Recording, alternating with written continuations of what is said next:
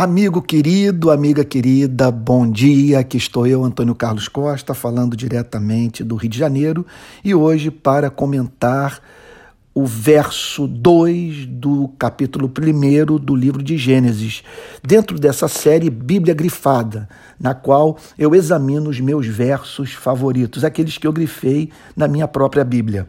Gênesis 1, verso 2 diz assim: A terra era sem forma e vazia Havia trevas sobre a face do abismo e o Espírito de Deus se movia sobre a face das águas.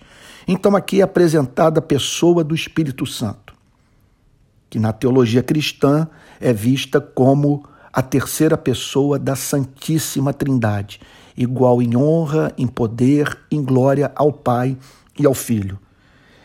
Nessa passagem, o Espírito Santo nos é apresentado como aquele que traz beleza à vida que revela a formosura de Deus nas obras de arte do Criador.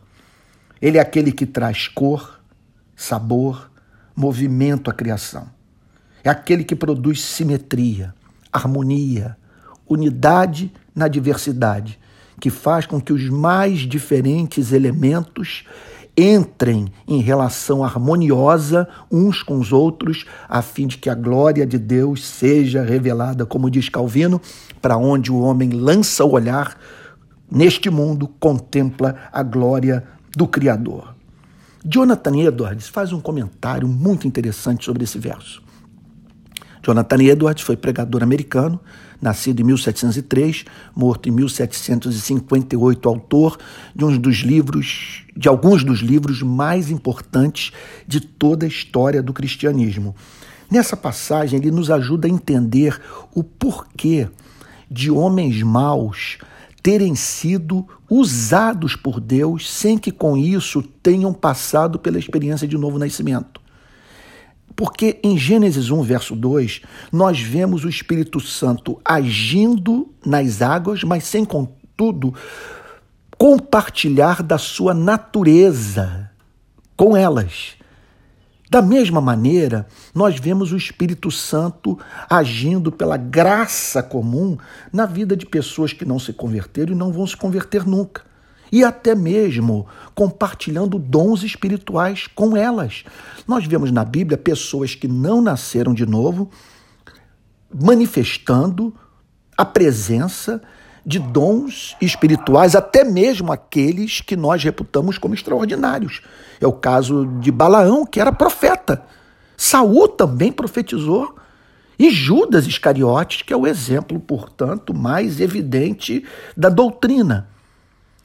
De modo diferente, nós vemos Deus compartilhando, o Espírito Santo compartilhando dons com os apóstolos, mas ao mesmo tempo comunicando a eles a sua natureza santa. Portanto, há uma diferença entre ter dons e possuir o fruto do Espírito. Há uma diferença entre o Espírito Santo agir em e o Espírito Santo habitar em. Conclusão. Essa passagem nos traz uma palavra de advertência e de esperança. Advertência porque é possível que nós sejamos usados pelo Espírito Santo sem que, contudo, o Espírito Santo habite, habite em nós. É possível que tenhamos dons espirituais, talentos que é, a muitos é, impressionam, sem, contudo, participarmos do fruto do Espírito.